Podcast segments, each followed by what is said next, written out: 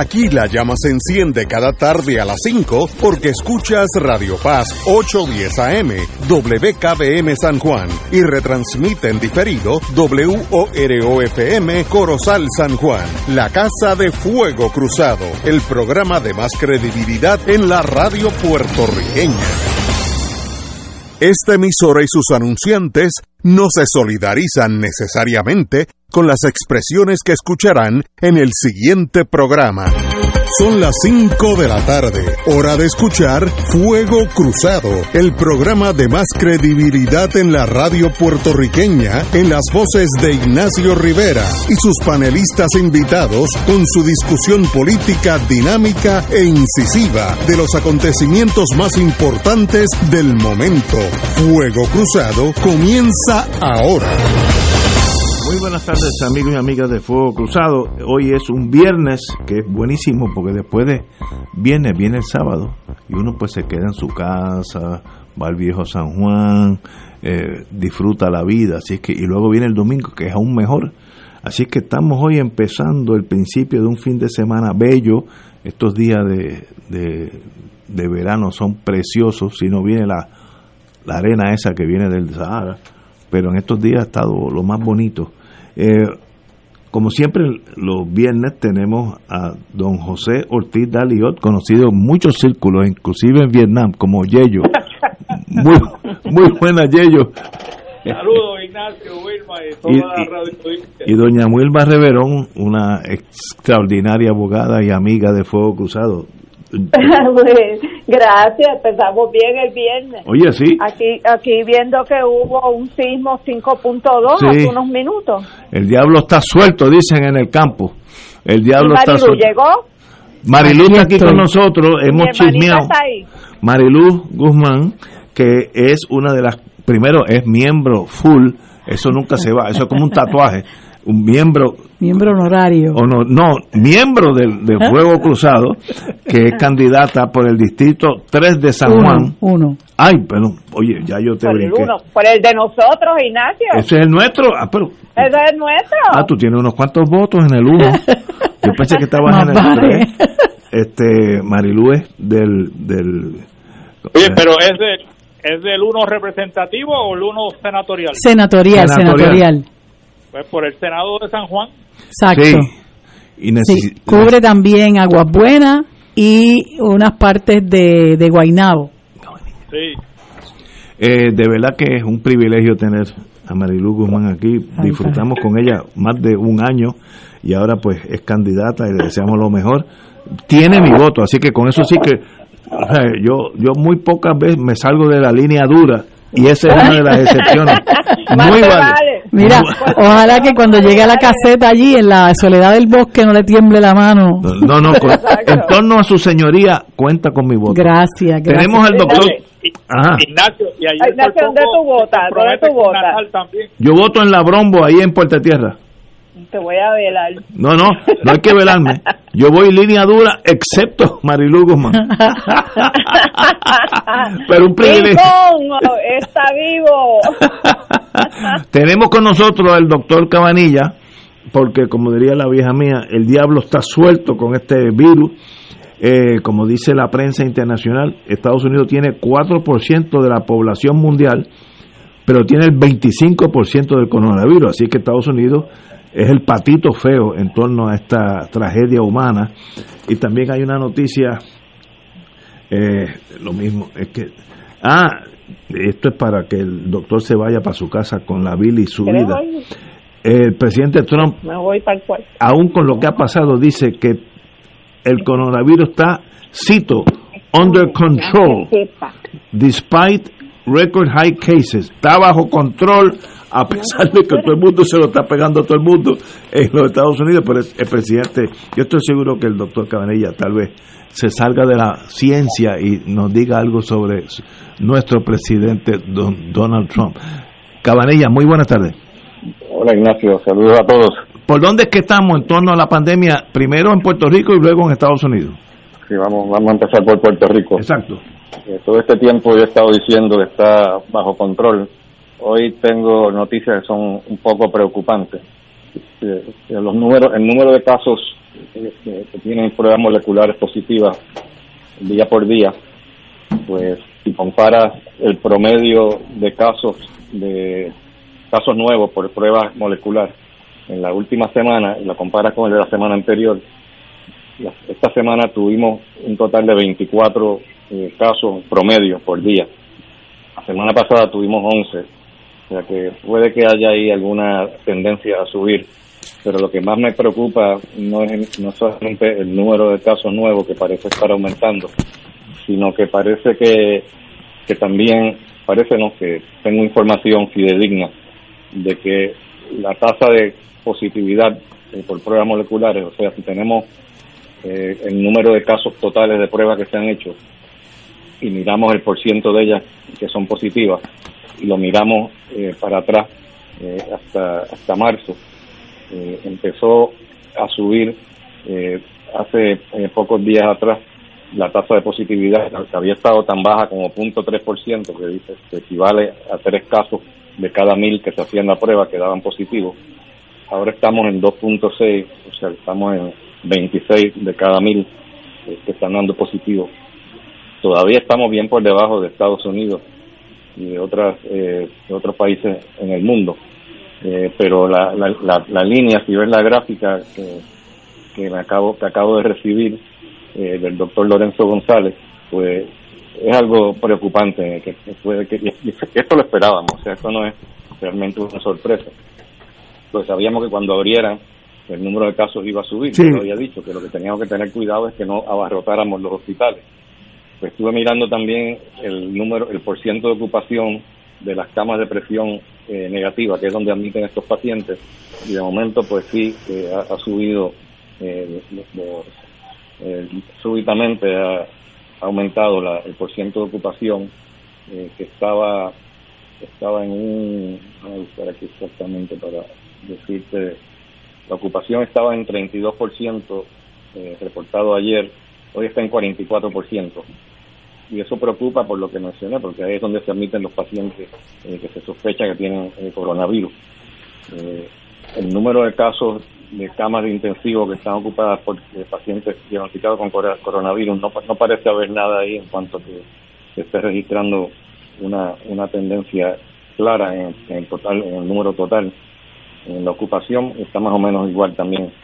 Y el número de camas ocupadas por pacientes diagnosticados o sospechados o sospechosos de COVID eh, se, ha mantenido por ahí en un 60-64%, pero antes estaba en los 50 altos, así que también eh, parece estar eh, aumentando algo, así que no debe venir como una sorpresa.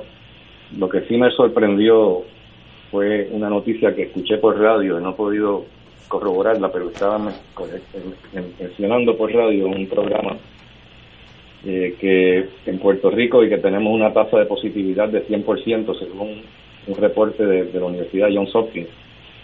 Y ahí fue que yo dije, esto, es una locura, ¿no? eso es imposible, porque yo, yo tengo 17 pacientes que son negativos por prueba de PCR, o sea que es imposible que sea 100%, si acaso no 20 y pico por ciento, es imposible que sea 100%. Si agarré el teléfono, llamé al doctor Lorenzo González y él parece que había escuchado algo ya.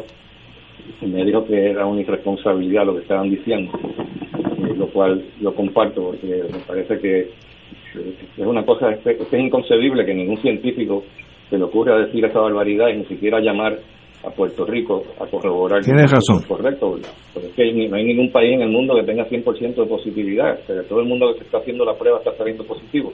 Estaríamos abarrotados los hospitales de, de, pacientes de coronavirus. O sea que alguien metió la pata, o quizás el periodista que lo reportó a lo mejor no lo interpretó bien, pero estuvo muy claro eso lo quería mencionar por si acaso alguien lo ha oído. No sé si alguno de ustedes oyeron esa noticia. Sí, yo, yo, yo, la escuché.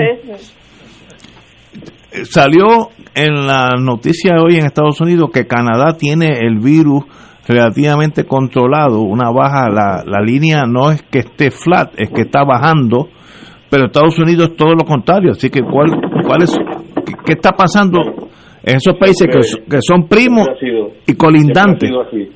Sí, hay un estudio que estoy eh, leyendo, que estaba leyendo hoy, porque pienso eh, reportarlo, reportar acerca de, este tema, que es el tema de cómo afecta eh, el COVID-19 a los pacientes con cáncer.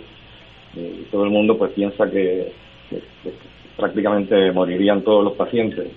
No quiero adelantarme a la conclusión de la columna, pero la noticia que, voy a, que, que les voy a resumir el, el domingo que viene, no mañana, el siguiente domingo, eh, es una sorpresa muy grata. Yo imagino que saben lo que es, no es una noticia mala. Qué bueno. Así que eso, en, ese, en, en uno de esos tres estudios que, que estoy resumiendo en, en la columna, eh, uno de ellos pues tiene pacientes de Canadá y Canadá está bien, bien por detrás de todo Estados Unidos en cuanto al número de casos, no solamente el número de casos, sino el número de muertes, el número de pacientes que requieren ventilador, el número de pacientes que requieren intensivos. Yo imagino que tiene que ver también, aunque no tengo datos para probarlo, pero allá pues no existe Trump. Eh, Yo imagino que la ausencia de Trump es un factor positivo. Yo estoy, yo, yo no- dos negativos hacen un positivo. Exacto, pues eh, no, ese es tres negativos, así que da un positivo y medio.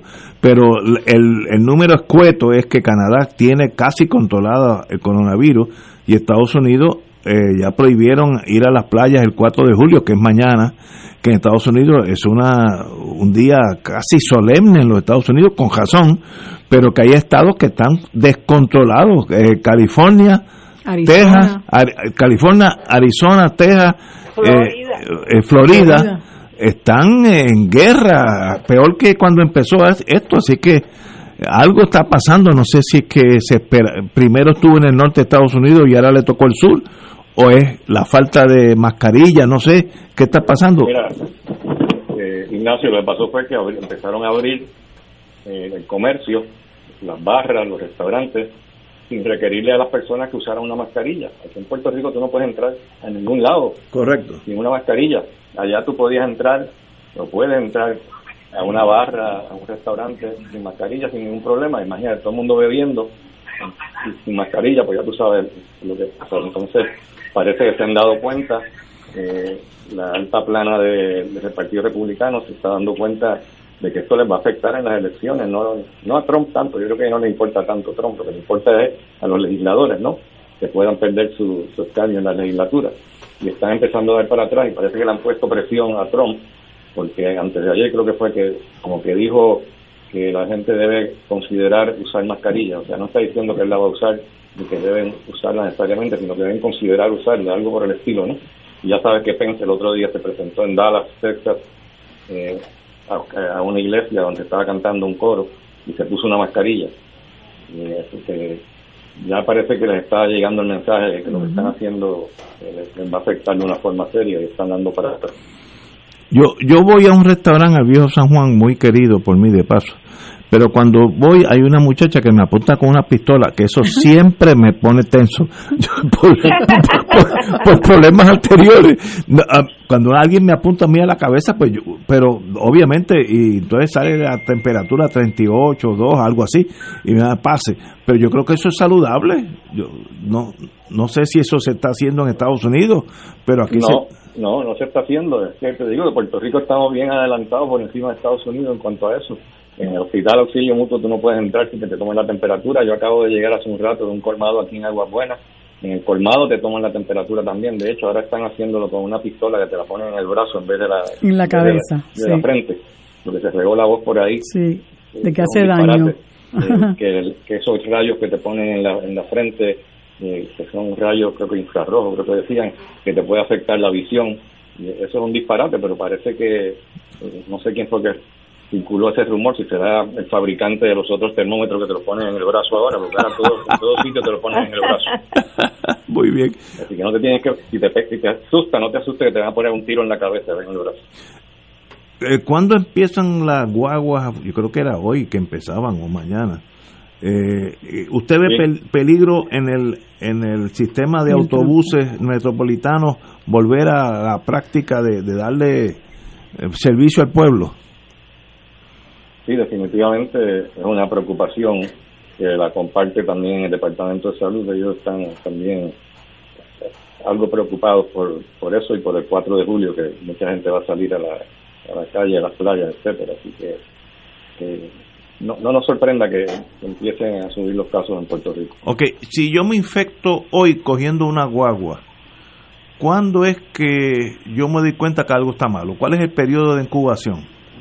El promedio, el, promedio, el periodo de incubación hay un rango de, de dos días hasta 14 días. 2 a 14. Ok, depende. Pero el promedio es 4 a 5 días. Ok, muy bien.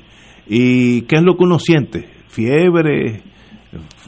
Pues mira, en Puerto Rico, curioso, tengo que, digo, no tengo suficientes pacientes para poder darte datos así bien claros en cuanto a eso, pero los pacientes que tenemos, en la mayor parte de ellos no han tenido fiebre. Eh, les da, más tarde, pero lo, más común es dolor muscular y tos. Eh, eh, también eh, dificultad respiratoria y a veces tienen como una sensación de opresión, de pecho como apretado, eh, diarrea también es un síntoma que está viendo bastante comúnmente y una, un síntoma muy particular, ¿no? que es la anosmia y la que llamamos disgeusia. ¿Qué es eso? Anosmia, pero lo que quiere decir es que la, el olfato, pierdes el olfato. Ajá. Y disgeusia lo que quiere decir es que pierdes el sabor se te altera el sabor, las cosas te saben diferentes. Wow. Se Eh, piensa que es porque el virus está invadiendo el cerebro y también muchos pacientes pues presentan con dolor de cabeza, dolor muscular también. Se piensa que por el dolor de cabeza pues puede que sea que el virus esté en el cerebro y también esté la falta de, de- de sabor y de, y de- y de gusto, pues, digo, de, de olfato y de, y de gusto, pues también se piensa que por la invasión del, del virus al, ce- al cerebro. aquellos que son asintomáticos, ¿qué quiere decir eso en español para todo el mundo entenderlo?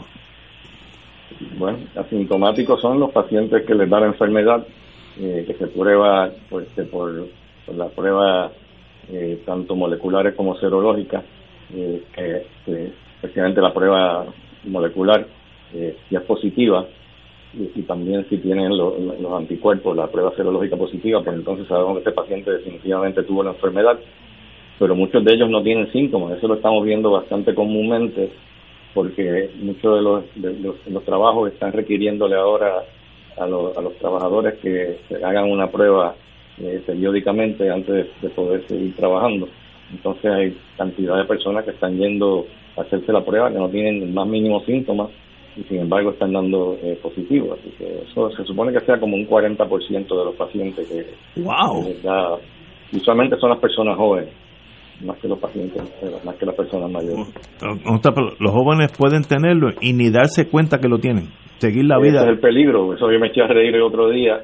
Me dio coraje también, pero me eché a reír cuando el presidente, el vicepresidente Pence dijo que era muy encouraging, que era muy alentador el hecho de que la mitad de las infecciones ahora se estaban viendo en muchachos de menos de 35 años. Y yo, ¿qué- qué- qué individuo es este? ¿Qué, qué disparate está diciendo? Que eso es alentador. Eh, bueno, es verdad que los, que los jóvenes se mueren menos que, que los adultos, pero ¿quiénes son los que se están pegando ahora a los adultos, a los, a los padres, Exacto, a los abuelos, exacto, a los hijos? wow. Son los muchachos jóvenes que muchas veces ni tienen síntomas y están saliendo por ahí sin mascarilla. Yo tengo un, pa- un paciente, ¿no? La hermana de una paciente mía que vive en Florida que tiene exactamente ese cuadro, ¿no? El hijo estaba por ahí, como dice ella, jangueando y él le decía, ponte mascarilla. No, no, si yo estoy bien. Y esa tosecita que tiene, no, no, pero es una tos productiva. El coronavirus lo que da es una tos seca, así que esto no coronavirus. Bueno, pues a los pocos días cayó ella con la misma tos, pero mucho peor que él, y terminó en el hospital. Y el muchacho está por ahí todavía jangueando con los amigos. Wow. Y, y, y- Y ahora el padre del muchacho también tiene los mismos síntomas, incluyendo anosmia, que no me cabe la menor duda que tiene la, la infección también. y la, y la solución, en esto yo soy científico a- aprendiz, la solución no sería ver por qué a doña Chencha es asintomática y a su esposo Chencho cae patas arriba y tiene que ir al hospital. ¿Qué tiene ella que no tiene él? Eh, Tiene que haber algo. Porque ella no Ese es siente... es uno de los misterios que, que todavía... Yo creo que ahí está- estoy seguro que tiene que ver con el sistema inmune, pero uno esperaría que el sistema inmune, eh, que es el que nos traiciona cuando se enferman los pacientes, porque es, una inflamación lo que desarrollamos en los pulmones, porque el, el sistema inmune es demasiado vigoroso y responde demasiado eh, fuerte Rápido. en contra del virus. Eh, y entonces eh, se meten en problemas con unas pulmonías severas, ¿no? Pero uno esperaría que los muchachos res- respondieran de una forma todavía más vigorosa que los adultos y que les dieran más síntomas, pero es exactamente lo contrario. Wow. Hay algo en el sistema inmune de los jóvenes que está más bien balanceado que el de los adultos. El de los adultos parece que se, nos, se le va la mano muchas veces y tienen más inflamación que los jóvenes y por eso les dan más síntomas. Es lo que yo pienso. Y la-. Y los rumores de la vacuna, ¿eso viene o no viene? ¿Por dónde va? Bueno, eh, Fauci está eh, muy positivo, él cree que sí, que va a haber, va a haber algo, este, pero probablemente eh, va a estar lista a finales de otoño, eh, entre finales de otoño y finales de año. Eh, obviamente no creo que va a haber suficiente para todo el mundo, pero quizás para, para principios del año siguiente a lo mejor ya pues hay suficientes vacunas para suplirle eh, al mundo entero. Yo Qué creo, bueno. Wow. es la única forma de controlar eso. Pues, pues esperemos que sea pronto y que cuando le lleguen a su oficina vacunas, recuérdese en fuego cruzado, no, no nos olviden los momentos importantes. Y aquí hay No, una no, no. candidata, una No candidata, me olvidaré de ustedes. Pues, primero, primero llamaré a tu hija en AstraZeneca. exacto, ella puede ser un buen contacto. Señor eh, do- doctor Cabanilla, un privilegio tenerlo aquí como siempre y nos, nos agrada hablar con usted porque los rumores que se oyen asustan a uno y usted pues ya nos dice las cosas como son, bola y strike y eso es lo que queremos aquí en Fuego Cruzado. Muy agradecido. Como siempre, un placer. Saludos, Cabanilla. Adiós, Cabanilla. Señores, Saludos. tenemos que ir a una luego, pausa y regresamos con Fuego Cruzado más Marilu Guzmán. Fuego Cruzado está contigo en todo Puerto Rico. Este es tu agosto en EDP University. Empodérate de tu educación universitaria inicia un grado asociado, bachillerato o maestría.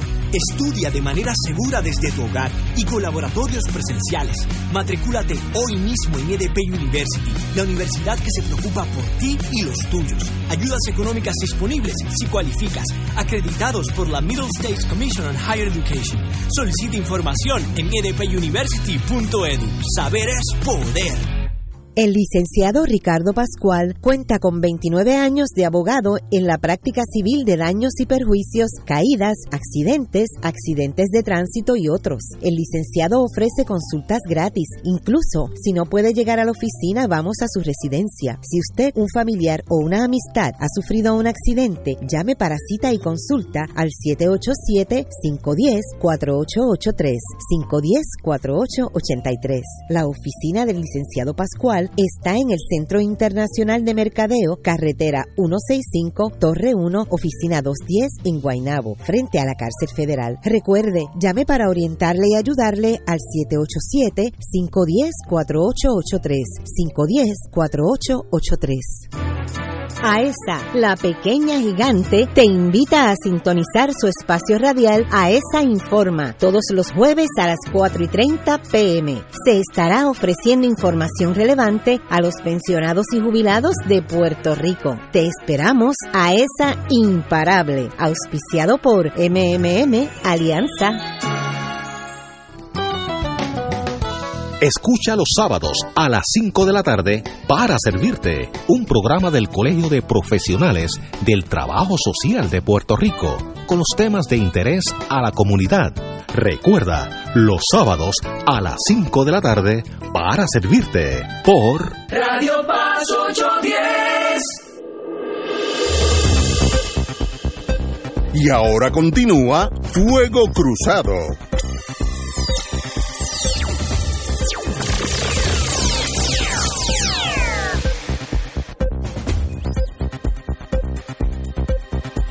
Back in the US of A. Vamos a tomar aquí unos minutos, aunque ella va a estar con nosotros las dos horas como panelista, pero vamos a hablar ahora ya como invitada. Marilu Guzmán, candidata por el precinto 1 San Juan, que ahí cae- caemos nosotros, los muchachos, eh, por lo menos... No, es el Distrito 1. Distri- uno, es el distrito 1. Perdón. Sí. El pre- precintos son de la Cámara, Sí, sí, ¿verdad, sí, Yeyo? sí, sí. Sí. No, y precintos policíacos, yo que estoy en ese mundo. Ahí está Wilma, eh, Yello y yo. Presente. Así que Son estamos, todos del Distrito 1. todos somos Distrito 1. Ah, y hasta Willy, en los controles. Sí, Willy también. Aquí Así todo que, el mundo. ¿viste? Usted está, Ya tengo cuatro en el buche. de votos, muchacha. bueno, mi pregunta es, y ahora empiezo en inglés. Eh, voy- a traducirlo al español. ¿Qué hace que una señora como usted, triunfante en las leyes, una amiga extraordinaria, panelista en Fuego Cruzado, un día dijo, dejo todo eso y voy por un sendero lleno de peligros, rocas, espinas, animales salvajes, venenosos. y es candidata por el por el partido Victoria Ciudadana, el distrito de San Juan. Eh, ¿Qué hace ¿Qué hace que te, qué te motivó a dar ese paso que no es ningún llame? Compañera. Bueno, esta no es mi primera vez. Esta es mi tercera y yo espero que como dicen por ahí que la tercera vaya a la vencida. Ah, incidente. Exacto. Este, pero a mí desde hace mucho mucho mucho mucho mucho tiempo me interesa la política, no la política partidista. La política partidista nunca me interesó. Hasta que en el 2012 pues se me reclutó para que esta historia mucha gente la sabe, se me reclutó para que fuera candidata a comisionada residente por el movimiento Unión Soberanista y yo me tomé como 48 horas en pensarlo porque la verdad que me quedé perpleja, anonadada. Eh, y decidí, bueno, que era una buena oportunidad, que era un buen espacio para uno llevar un mensaje, para que la gente escuchara lo que uno tenía que decir. Eh, a mí me gustaba el movimiento Unión Soberanista que lo estaba mirando desde, desde afuera, ¿no? Eh, y me sentí muy cómoda cuando entré, participé de ese proceso, estuve con una gente extraordinaria, entre ellos eh, el compañero licenciado Juanchín Mercado del PIB, eh, el amigo Rafael Cox Salomar, de quien aprendí muchísimo, que era entonces el candidato por el PPD, eh, y el amigo Félix Córdoba, que era el candidato del PPT, había un, eh, eh, estaba el doctor Sadia Sep Guillón por el partido de puertorriqueños por Puerto Rico y el licenciado Pedro Pierluisi, candidato por el PP, por el PNP. Eh, pues todos saben que Pierluisi pues ganó esa elección, eh, esa elección también ganó Alejandro García Padilla como gobernador.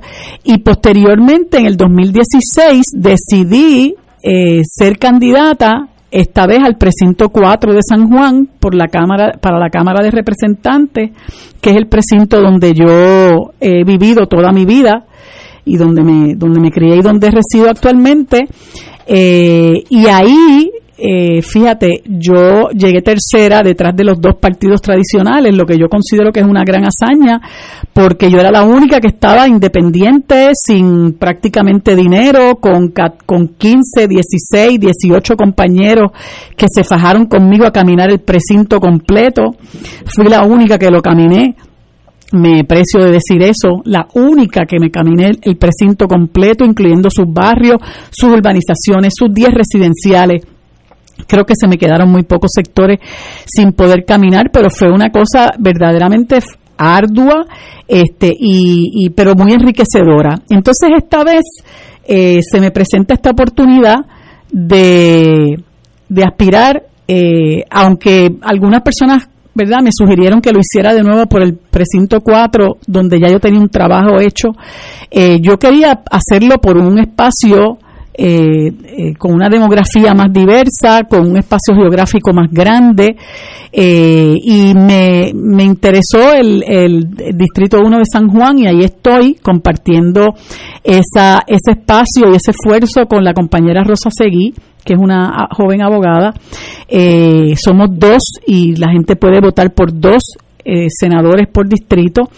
Y entonces nos hemos dado la tarea ahora de luego, ¿verdad? De que un poco como que se abrió el, el país, este a visitar con las debidas precauciones las comunidades. Eh, estamos haciendo uso desde hace ya un tiempo de las redes sociales porque pues todo el mundo aprovechó las redes sociales por la cuestión de la pandemia y la cuarentena eh, y, ahora pues nos, ha tocado la oportunidad de, salir a la calle eh, y vamos a estar visitando muchos lugares. Hoy estuve con unos amigos y la compañera Eva Prados que, que está aspirando al precinto 3 por la, de la Cámara de Representantes. Eh, por el Movimiento Victoria Ciudadana y con el compañero Manuel Natal también en una comunidad eh, que se llama la comunidad El Retiro, eh, cerca de la 65 de Infantería. Este, estuvimos un rato por allí. Eh, mañana estaremos por el área de Country Club y así por el estilo. Creo que el jueves que viene estaremos en la Plaza de Aguas Buenas, porque una cosa muy curiosa de la de la redistribución de este de este distrito es que cubre no solamente todo San Juan sus cinco precintos, sino que cubre todo Aguas Buenas y cubre unas partes de de Guainabo, como lo son el pueblo de Guainabo, como lo son unas eh, urbanizaciones aledañas al pueblo de Guainabo, que casi todas tienen los apellidos reales. Eh, muchos barrios, entre ellos quizás se me quede alguno, pero está el barrio Santa Rosa, el barrio Ato Nuevo, el barrio Camarones, eh, el barrio Mamey, el barrio eh, bueno, creo que se me, va, se me quedan par de barrios, eh, barrios grandes de, de Guainabo, los que con el favor de Dios iremos poco a poco visitando, con la esperanza, ¿verdad?, de que la gente que ha, eh, ¿verdad?, eh, estado votando por lo que no les ha resultado, pues se decidan a dar un cambio, a darnos la oportunidad a personas que tenemos un compromiso serio con servir al país, un compromiso con la honradez, con el buen gobierno, con hacer justicia social, con utilizar la riqueza que nosotros generamos eh, para beneficio de nuestra gente. Una de las cosas que yo pues quiero, ¿verdad? Tengo como mi como mi punta de lanza es que yo quisiera junto con los compañeros que logremos acceder a la legislatura hacer un frente común en contra de la Junta de Control Fiscal, que ya hemos visto a, lo largo de estos cuatro años que se cumplieron el pasado, el pasado martes, desde que se aprobó la ley promesa, eh, pues ya hemos visto cómo realmente esto ha sido nefasto para el país. Eh, siete personas que han sido nombradas eh, democráticamente por el Congreso de los Estados Unidos y el presidente Obama son personas que no viven ni en Puerto Rico, no tienen ninguna empatía con nuestro país, son personas eh, acaudaladas, son personas con intereses económicos, eh, incluso muchos de ellos en conflicto eh, con, con, el trabajo que se supone que hagan, que son responsables de, del endeudamiento obsceno, perdonando que use la palabra, el anglicismo, el, el el, endeudamiento obsceno que estamos viviendo en este momento. Ya salimos de él, de uno de ellos próximamente, que es Caco García. El otro de ellos es, José Ramón González, que, que, tuvieron injerencia no solamente como banqueros, sino como, como miembros de, del gobierno de Puerto Rico y responsables de la emisión de bonos, pues yo creo que, que la Junta nos ha demostrado a nosotros que lejos de lo que se decía hace varios años, ¿verdad? Desde el año previo a que se aprobara eh, promesa, que ellos venían a acabar la corrupción y a organizar el gobierno y a poner la gente en cintura, pues ya hemos visto cómo ellos han utilizado el poder que tienen para imponer unas medidas de austeridad que lo que han creado es más miseria, más empobrecimiento, más desesperanza entre la gente que no han eh, provisto para el desarrollo económico del país, donde no han definido los servicios esenciales, lo que a su vez les ha permitido a ellos utilizar el dinero que nosotros este, producimos para, para distribuirlo eh, a los bonistas buitres eh, y decidir cómo se va a reestructurar la deuda. Lo que han hecho con la Universidad de Puerto Rico es imperdonable eh, cómo le han quitado el dinero a la gente que lo necesita, lo que han hecho también con los pensionados, el intento de, de derogar la ley 80, que es de las pocas conquistas que le queda todavía a los trabajadores en este país, el quererles quitar el bono de Navidad, en fin, lo que ha hecho la Junta de, Control Fiscal es empobrecernos mucho más. Y yo creo que eh, ante la advertencia de que pueden estar aquí cuatro o cinco años más, hace falta gente en la legislatura que se les enfrente, eh, porque fíjense que hace uno o dos años eh, se, ellos se empecinaron en que había que derogar la ley 80 eh, y hubo, hubo oposición, hubo oposición y esa oposición rindió frutos, hubo oposición no solamente del Ejecutivo, sino hubo oposición del Legislativo y eso rindió frutos. Hubo oposición a la reducción de las pensiones y la hay todavía, eh, pero más bien del pueblo, ¿no? Y hubo oposición a que se elimine el bono de Navidad, que más allá de una regalía es necesario para la subsistencia de nuestros trabajadores. Así que en la medida en que nosotros nos, nos eh, dispongamos a enfrentarnos a la Junta, yo, yo sé que podemos enfrentarnos exitosamente en contra de ellos y sobre todas las cosas eh, tratar de devolverle a la legislatura el lustre que hace muchas décadas tuvo eh, poniendo allí personas honradas que acaben con la corrupción rampante que hay eh, y el despilfarro de fondos públicos y el refugio en el que se ha convertido en Senado de Puerto Rico, donde a lo que van a parar son los políticos perdidosos, los políticos despedidos, los amigos de la casa, eso se tiene que acabar. Y nosotros necesitamos políticos legisladores que se decidan a ponerle el cascabel al gato y enfrentar lo que haya que enfrentar para el bien de nuestra gente que está cada día más desesperanzada y cada día más empobrecida. Ah, Wilma, usted tiene la palabra. Bueno, creo que Marilu prácticamente lo cubrió todo. Muy bien, ese, esa es nuestra Marilu. Este, eh, estoy totalmente de acuerdo con lo que ha planteado Marilu en torno a la importancia de buscar que en estas elecciones se elijan personas a la legislatura que verdaderamente representen los intereses del pueblo de Puerto Rico.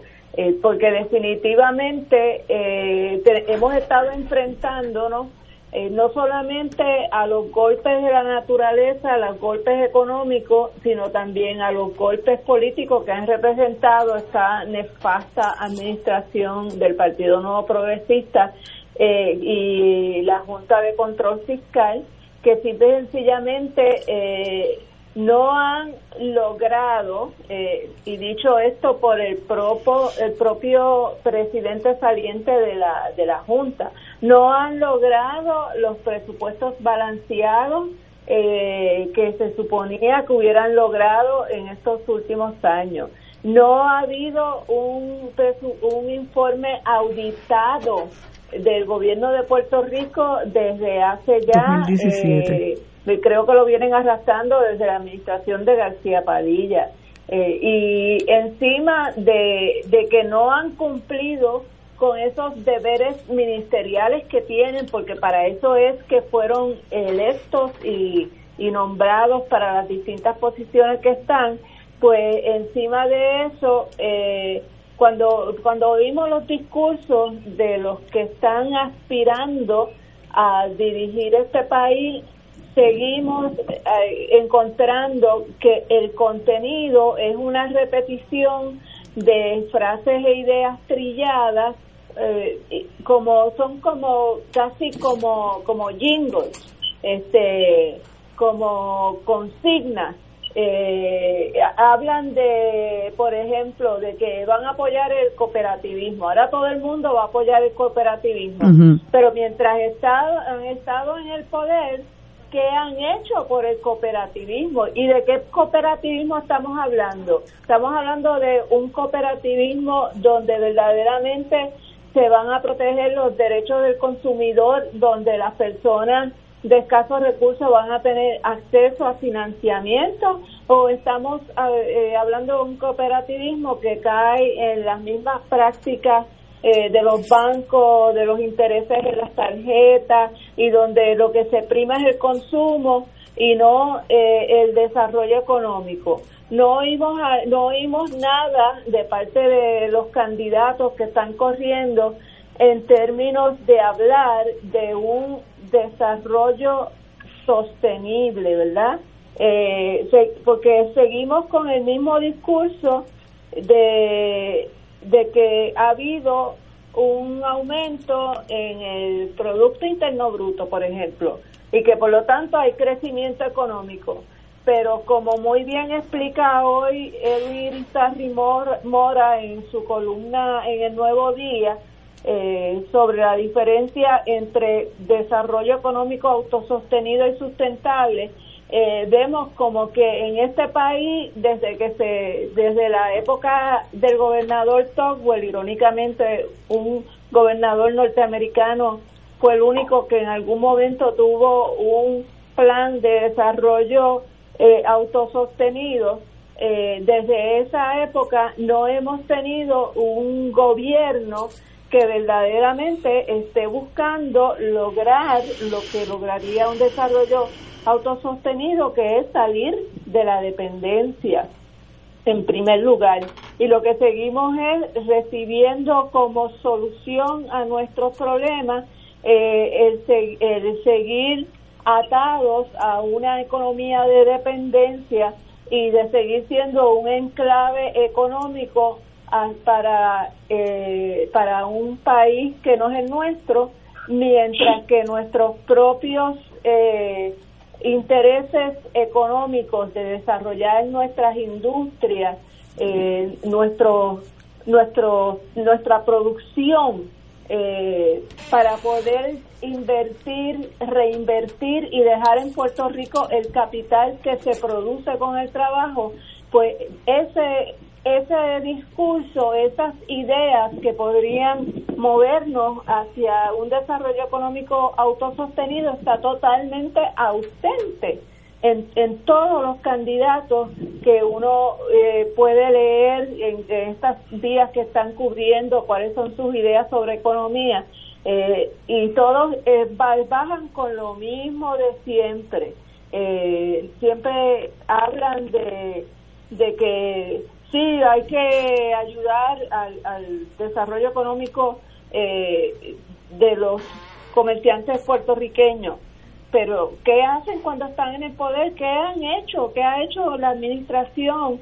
Eh, al contrario, estamos viendo el ejemplo de este señor que está haciendo las mascarillas, eh, que ha tenido que él sacar de su capital, ha tenido que él alquilar un, un local mientras que en Puerto Rico hay un inventario de cientos de edificios de fomento económico vacíos, eh, perdiéndose entre el comején y las ratas y las cucarachas.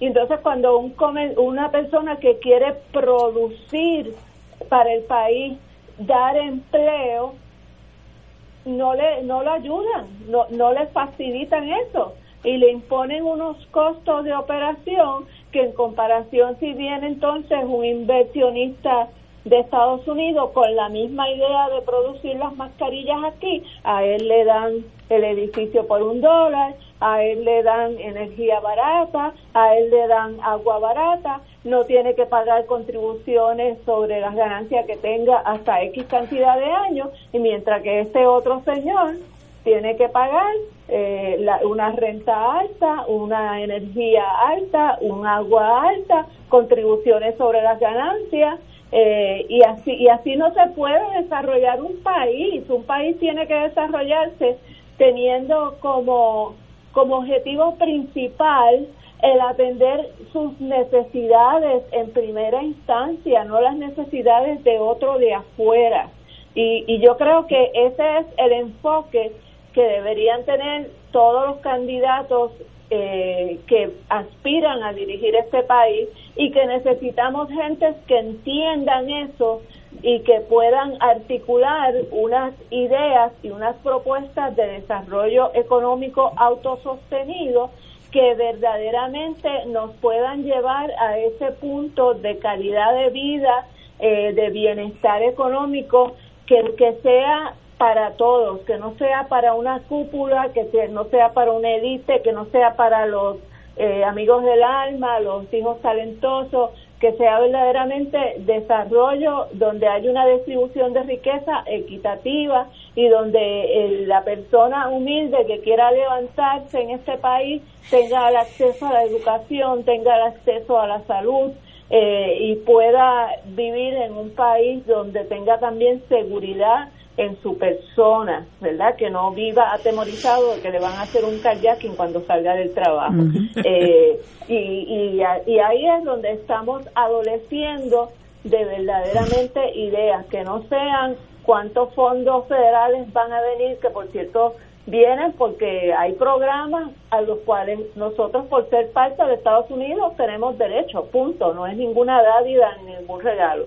Entonces eh, vemos, oímos a la gobernadora hablando de los millones de dólares que las iniciativas de ella, eh, porque es tan descarada que habla de iniciativas de ella cuando todos sabemos que todos esos fondos estaban ahí como consecuencia de Irma y de María, de los sismos y de, y de por montones de razones como el desempleo por el cual pagamos todos los empleados, nos deducen de nuestro salario, este, le deducen, los patronos tienen que aportar una parte eh, y nada de eso se explica, sino que seguimos empujando eh, la idea del mantengo y la dependencia y eso es lo que nos tiene a nosotros como estamos. Vamos a una pausa y regresamos con el licenciado Ortiz Daliot. Vamos a una pausa. Fuego Cruzado está contigo en todo Puerto Rico. El restaurante Mar del Caribe en Punta Las Marías te ofrece el especial de la semana. Sabrosos medallones de cerdo en salsa, de setas o en salsa de guayaba con un acompañante por $14.95 o una deliciosa pechuga al limón con acompañante por $11.95. Puedes disfrutar los especiales de la semana en el restaurante donde hemos tomado todas las medidas de seguridad, creando un espacio privado para cada mesa. También puedes ordenar para llevar al especial de la semana llamando al 787-545-5025. Restaurante Mar del Caribe, dando sabor a Puerto Rico, localizado en Calle Loiza, Punta Las Marías, Isla Verde. Fanático del deporte, la mejor información y el mejor análisis lo escuchas los sábados a las 2 de la tarde por Impacto Deportivo con Javier Sabat y el más completo elenco en deportes por Radio Paz 810 AM y en las redes sociales Facebook, Impacto Deportivo, Radio PR, Twitter e Instagram, Impacto underscore Deport. Juntos, impactando el deporte nacional. Fuego Cruzado, el programa de más credibilidad en la radio puertorriqueña, es ahora la tribuna abierta de análisis noticioso, con diversas perspectivas que exploran el trasfondo de lo que acontece a diario y cómo nos afecta. Escucha Ignacio Rivera y sus panelistas invitados de lunes a viernes en Fuego Cruzado en transmisión diferida a las 10 de la noche por Oro 92.5 FM. Y ahora continúa Fuego Cruzado. Amigas y amigos, como todos saben, tenemos aquí invitada, alguien que no tenemos que invitar porque fue miembro de, Fuego Cruzado por un montón de tiempo, eh, la compañera Marilu Guzmán, candidata por el Distrito 1 de Victoria Ciudadana. De San Juan. De San Juan. Así que es una candidata que los que somos sanjuaneros sabemos por dónde tenemos que votar por ella. Y el, compañero Yeyo Ortiz Dalio tiene la palabra. Eh, saludos Marilu. Saludos eh, Yeyo. Para, mí, es muy... Me, tengo como, como decía Héctor Rivera Cruz, mucha contentura en el corazón de que tú seas candidata del Distrito 1. Y hay que explicar que el Distrito 1 se llama Distrito de San Juan porque antes del 2004 era exclusivamente San Juan y la mm. expansión del distrito a Aguabuena y aparte de Guaynabo se debe a la pérdida de población del municipio de San Juan fuera de San Juan que ha causado que en la redistribución electoral que hubo como resultado de los números del censo del 2000 se tuviera que expandir el distrito 1 para más o menos tener la misma población base todos los ocho distritos senatoriales que cubren la isla de Puerto Rico. Y por eso Guaynabo y por eso Aguabuena, aunque pudo haber sido Trujillo Alto y, y, Carolina, porque se puede expandir el municipio o el distrito a áreas aladeñas y que sean fronterizas con el municipio de San Juan, pero los que estaban a cargo de la distribución eh, electoral en aquel momento, de la redistribución electoral en aquel momento, pues escogieron Guaynabo y en el caso mío Guaynabo, yo En el 2000 corrí por el Distrito 1 y era San Juan nada más. Mm. Y en el 2004 ya era Guainabo. Y eso, hasta cierto grado, porque es territorio apache, Sí. como descubrirá la amiga Guzmán, Sí. eh, nosotros nos causó la derrota a Margarita Ostolaza y a este servidor y a Junior Maldonado, los tres perdimos a causa del territorio apache de Guaynabo. Así es. Bueno, pero hay una agenda todavía inconclusa, inclusive desde los años en que yo estaba allí en el Senado representando al Distrito 1. Por ejemplo, necesitamos defensores de los recursos naturales de San Juan. Así La huella verde de la que estábamos hablando hace unos días, Ignacio, del corredor ecológico de San Juan, está bajo peligro, bajo la incumbencia del PNP. La quieren ir, obviamente, desarticulando para alimentar los grandes intereses económicos que son los sus amigos y seguir sembrando a San Juan de cemento. También en Guaynabo hay una preocupación grande de los residentes que residen en los campos de, Guaynabo, que son parte ahora del distrito de San Juan, particularmente Camarones, el sector de la Marquesa. Ahí hay una gente que está bien preocupada porque sus áreas verdes, las, las- el, el exalcalde O'Neill las fue decimando poco a poco. No sé cuál es la agenda del, del- del alcalde Pérez, porque no he estado al tanto, pero hay que estar velando y asegurarnos que los recursos naturales de Guaynabo, particularmente los que alimentan el río de Bayamón, eh, sean protegidos debidamente. Y por último, ah, que yo creo que es el asunto más importante, yo sé que Victoria Ciudadana está comprometido en legislar una asamblea constitucional de estatus, que yo creo que es el nombre equivocado, yo creo que debe ser asamblea de estatus y punto. Pero me gustaría escuchar, porque eh, eh, eh, a la licenciada hablarnos un poquito de eso y cómo va Victoria Ciudadana desarrollando ese proyecto que para mí es tan importante porque va a finalizar el problema colonial que tiene Puerto Rico, porque todas las cosas que nosotros hablamos inciden las leyes federales en ellas. Y si nos vamos a liberar de esa de ese de ese de ese eh, de esa piedra en el cuello que, que no nos deja respirar como le pasó al señor Floyd fallecido y Puerto Rico está en ese proceso de fallecer si no hacemos algo drástico y cambiamos la relación política con los Estados Unidos para poder tener poderes políticos que nos permitan hacer nuestros propios desarrollos sin tener que estar pendientes de Estados Unidos y que el Congreso interfiera indebidamente en toda iniciativa del gobierno de Puerto Rico o de la legislatura de Puerto Rico, porque fue allí, una vez siendo senador, que me di cuenta que muchas de las iniciativas que uno quería implementar de alguna manera u otra estaban limitadas por la jurisdicción federal que intervenía en Puerto Rico en, los diferentes sectores económicos. Así que me gustaría que por lo menos eh, Marilu nos dijera un poquito sobre cómo va esa iniciativa de asamblea de estatus dentro de Victoria Ciudadana. Pues mira, Yello, eh, Victoria Ciudadana tiene un proyecto que es un proyecto emblemático de la organización que se llama Red de Redes y es un proyecto que se creó precisamente para allegar a la organización los talentos, los saberes de nuestra gente en diferentes temas, en diferentes áreas que componen aquellos aspectos que se interesa trabajar en la agenda urgente, ¿verdad?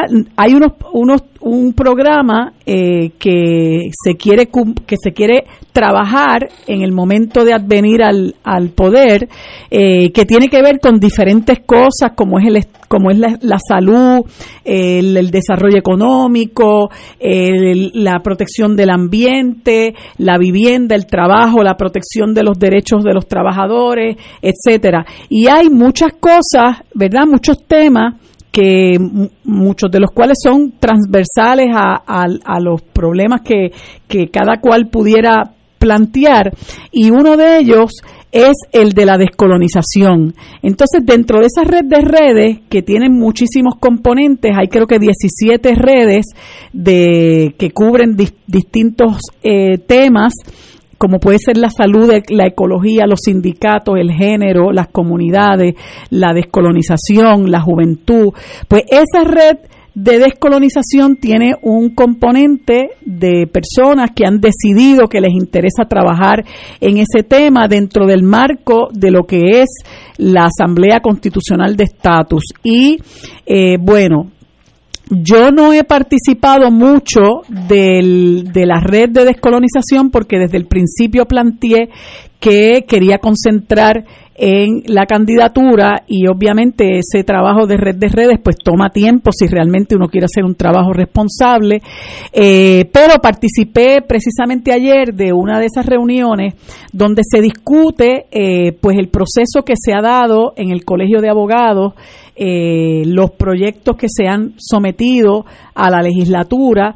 Y yo pues tengo que plantear que eh, en, cuando tú hablas del proyecto que, que ha impulsado el Colegio de Abogados, pues el Colegio de Abogados, desde que comenzó a trabajar con el tema de la Asamblea Constitucional de Estatus, ha considerado como opciones de estatus la estadidad, la libre asociación y la independencia. Y la, y la, la red de descolonización eh, tiene que preparar un documento, ¿verdad?, que pueda eh, recoger lo que es la propuesta de, de Victoria Ciudadana con un poco más de amplitud, porque si tú vas a la agenda urgente, es muy escueto lo que se habla en el sentido de que esas son las opciones de estatus sobre las que se va a trabajar y que nosotros favorecemos una asamblea constitucional de estatus. Pero más allá de eso no se abunda, no se profundiza y por eso se creó este proyecto de red de redes para que quienes integran la red de cada uno de los temas y en este caso particularmente el de, de descolonización puedan aportar, ¿verdad? Con su, con su trabajo, con su investigación, eh, con su experiencia, un documento que pueda eh, eh, encaminar lo que será la propuesta de Asamblea Constitucional de Estatus. Sin duda, el trabajo que ha hecho el Colegio de Abogados es muy ilustrativo, ¿verdad? Este, aquí, pues, pues, y Wilma es versada en ese tema, igual que lo es eh, el querido amigo Alejandro Torres, que no solamente fue presidente del Colegio de Abogados, sino que ha dirigido eh, la Comisión de Desarrollo Constitucional del Colegio, que es la encargada de trabajar con ese tema. Pero eh, hay unas, unas dinámicas en el sentido de cuando se trae a la mesa el asunto del derecho internacional, que como tú bien conoces y conoce Wilma, pues el derecho internacional desconoce la estadidad como una opción descolonizadora. Y eso sin duda es un, un, un aspecto que hay que traer a la mesa, que hay que discutirlo. Yo me atrevo a decir, ¿verdad? Este, pero con el, con el poco con la poca participación que he tenido de los trabajos de la red de descolonización, que eso es parte de lo que hay que trabajar. Sin embargo, eh, eh, si tomas como punto de partida el trabajo que ha venido haciendo por muchas décadas el Colegio de Abogados, pues el Colegio de Abogados eh, plantea que esas son las opciones que se habrán de considerar, por lo menos en la Asamblea Constitucional de Estatus, y, y pues esperamos que en un plazo no muy no muy extenso, ese documento pueda estar listo para poderlo presentar eh, en la, en la, en el, como parte del trabajo de la red de descolonización y que la gente lo pueda ver en línea. Muy bien. Excelente, excelente. Estamos, estamos ansiosos de, ver ese programa de Victoria Ciudadana, porque obviamente es uno de los jugadores nuevo en el campo político y, tiene una serie de candidatos muy atractivos como tu candidatura, la de Manuel Manuel Natal San Juan, como la de Alexandra Lugar y otros más. Yo no los conozco a todos, pero he conocido algunos y son candidatos muy atractivos. Y de hecho, déjame decirte, Yello y Wilma Ignacio y, y las personas que nos escuchan, que para nosotros esto es un asunto muy importante, el asunto de la descolonización. Y aunque Victoria Ciudadana no favorece un, un estatus en particular porque ha querido traer a sus filas personas que piensen que, que, favorezcan las diferentes ideologías, que es más o menos como un ensayo de lo que es la Asamblea Constitucional de Estatus, traer a la mesa personas que crean en la estadidad, en la libre asociación, en la independencia. Si te pones eh, a mirar el espectro político sacando al Partido Independentista, que es un partido que impulsa la independencia y lucha por la independencia y favorece también la Asamblea Constitucional de estatus, tú sabes que el PNP le huye a la Asamblea Constitucional de Estatus como el diablo a la cruz, porque eso sería como enfrentar el, el, el el demonio que ellos no han querido enfrentar, ¿no? Eh, ellos han seguido embaucando a la gente eh, diciendo que van a conseguir la estadidad de diferentes formas, pero todas son fallidas, ¿no? Cuando no es el, el, la Comisión de la Igualdad, es el la Plan Tennessee, cuando no es hacer contacto con tales o cuales eh, congresistas, cuando no es presentar proyectos de ley por acá aisladamente que nadie los favorece, ahora son los congresistas sombra, ¿no? Pero a fin de cuentas nunca favorecen el que nos sentemos a hablar porque el problema del estatus, como yo lo veo, es como si tú tuvieras tres burros amarrados por el rabo y cada burro va a alar para el frente. Entonces nunca en la vida nos vamos a mirar las caras. Entonces la posibilidad de sentarnos a discutir en una asamblea constitucional de estatus, eh, pues es una oportunidad de nosotros eh, encaminar un, un proceso sensato porque este país lo que necesita es conversar, este país lo que necesita es discutir, este país lo que necesita es consensuar. Y el Partido Nuevo Progresista le ha resultado muy exitoso el proceso este de la adversariedad, de ser adversario con todos los demás y de venderle al pueblo que van a conseguir la estabilidad, cada vez se inventan un asunto diferente. Y lo que nosotros queremos llevarle al país es la idea de que esos han sido intentos fallidos por los pasados 52 años desde que ganó el PNP por la primera vez. Y ahora mismo yo me atrevo a decir que la estadidad está cada día más lejos y no es que yo sea estadista porque no lo soy, pero eh, yo no tengo ningún problema en sentarme con mis hermanos y hermanas estadistas que de buena fe quieren resolver el asunto, porque es lo único que nos va a ayudar a, de una vez y por todas buscarle una solución. Tenemos que, ir, tenemos que ir a una pausa. ya yo tengo una pregunta. Hoy yo estuve almorzando con amigos y me hicieron una pregunta en relación a ti que te la voy a hacer tal como me la hicieron a ti, eh, a mí. Eh, Así que vamos, vamos a una pausa y regresamos con Jay Ortiz y las preguntas de Ignacio. Fuego Cruzado está contigo en todo Puerto Rico. Aquí la llama se enciende cada tarde a las 5 porque escuchas Radio Paz 810 AM, WKBM San Juan y retransmite en diferido WOROFM Corozal San Juan, la Casa de Fuego Cruzado, el programa de más credibilidad en la radio puertorriqueña.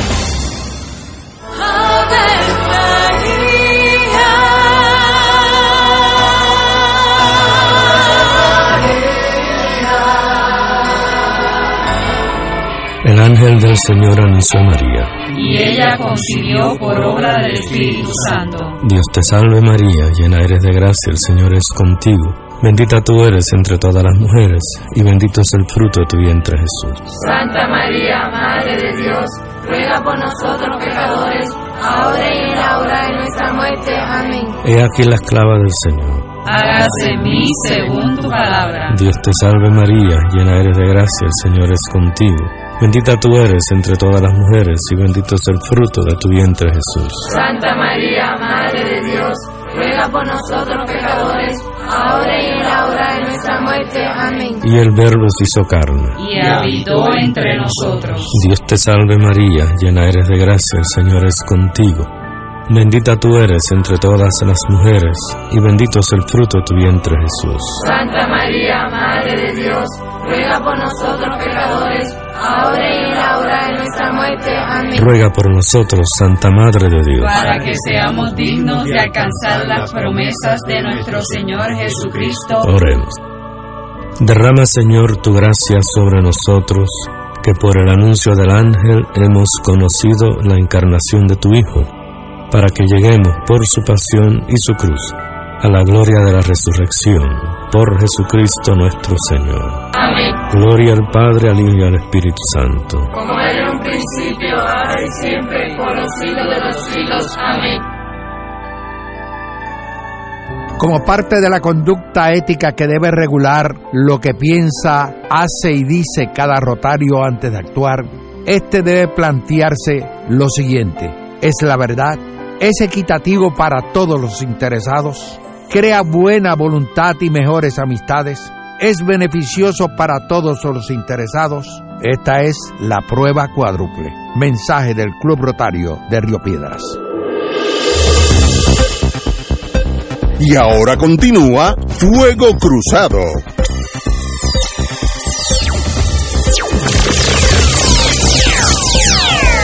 ¿Estás ahí? Sí, estoy aquí. Muy bien.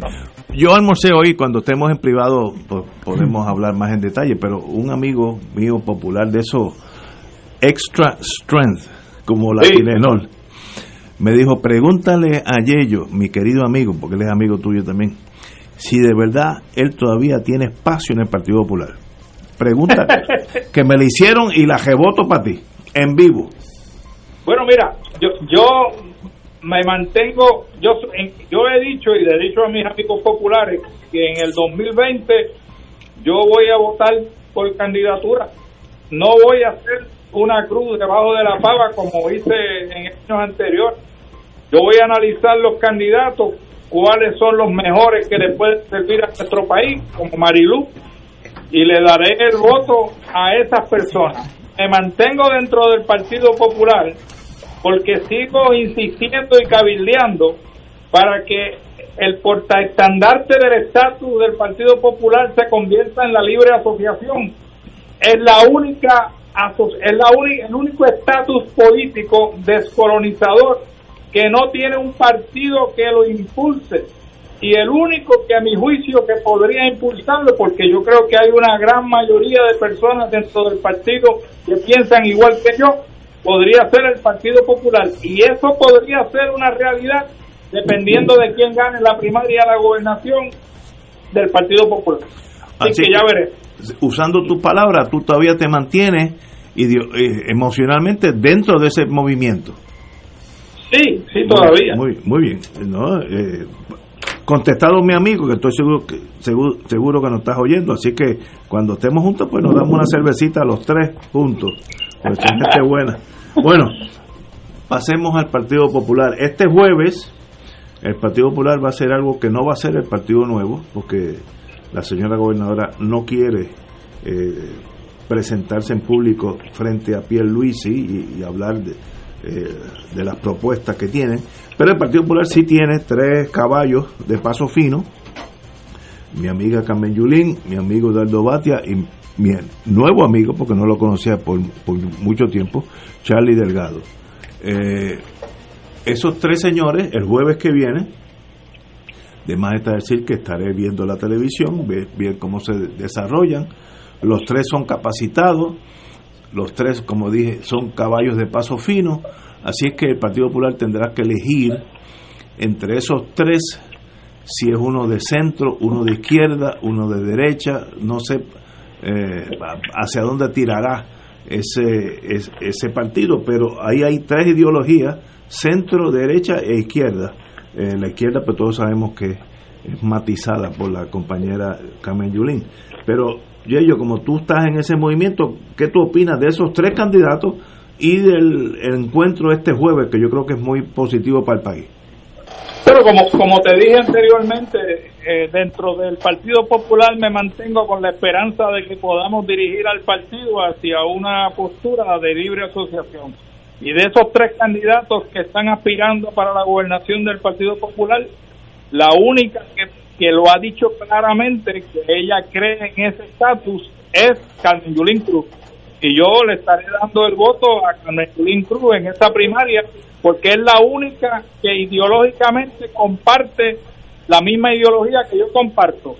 El compañero Charlie Delgado en un momento, en una vida anterior, porque yo compartí mucho con él cuando él estaba en, en la secretaría del partido y era soberanista, lo había dicho en sin número foros públicos y privados y en últimamente en los foros que lo he escuchado hablar dice que no es soberanista y uno se pregunta qué es entonces así que ya yo descarté a Charlie Delgado con relación a la gobernación y al amigo y querido Eduardo Batia a quien le tengo un gran aprecio. Pues Eduardo con toda esa inteligencia que se le otorga y todo ese intelecto y que yo también lo, lo reconozco sigue estancado creyendo en el Estado Libre Asociado y le huye, como, como le huye el PNP a la Asamblea Constitucional de Estatus, le huye Eduardo a la discusión del estatus de Puerto Rico porque no acepta que es el problema mayor. Así que yo estoy, le doy la bienvenida a ese debate, pero ya yo tengo mi candidatura, mi candidata, por el, el mero hecho de que compartimos ideología política. Así que esas son mis palabras sobre este particular. Compañera candidata, usted tiene la Pues mira, yo me alegro que eh, eh, Yello traiga a colación eso, porque precisamente eso era una de las cosas que le quería conversar.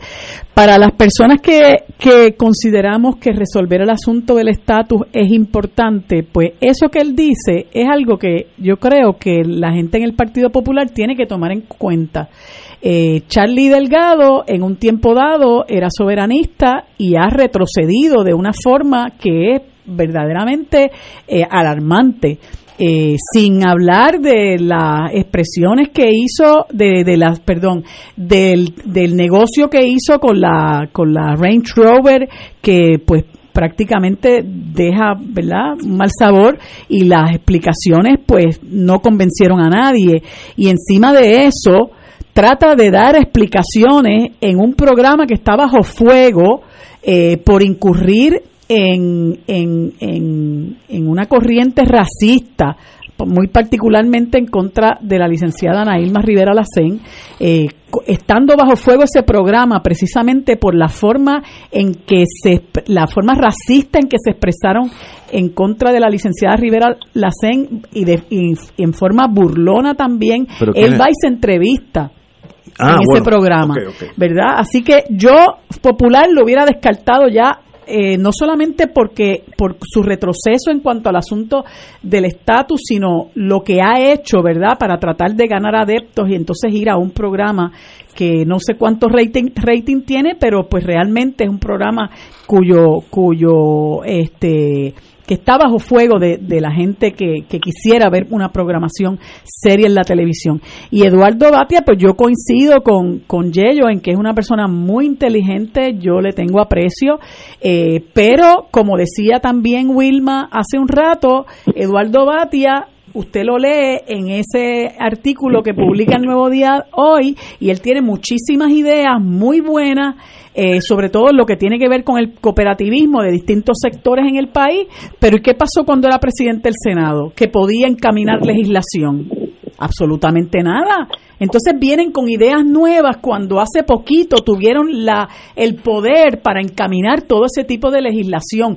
Incluso, creo que lo debo mencionar, eh, cuando era presidente del Senado, eh, yo estuve con la compañera Rosabel Bairón llevando un proyecto de reforma electoral, no la barbaridad que acaba de aprobar la gobernadora con el propósito deliberado de, de que se cometa fraude, sino una verdadera reforma electoral que iba acompañada de un proyecto de ley que también variaba eh, la, la, composición de, de, la oficina del Contralor Electoral eh, y proponíamos muchísimas cosas, entre ellas convertir la Comisión Estatal de Elecciones en lo que antes se consideraba eh, un tribunal electoral con una formación distinta de quienes la dirigían, incluía la, la segunda vuelta, incluía el asunto de los partidos coligados y otra serie de cosas y nunca nos hicieron caso no nos hicieron caso, se celebraron vistas públicas, nosotras estuvimos allí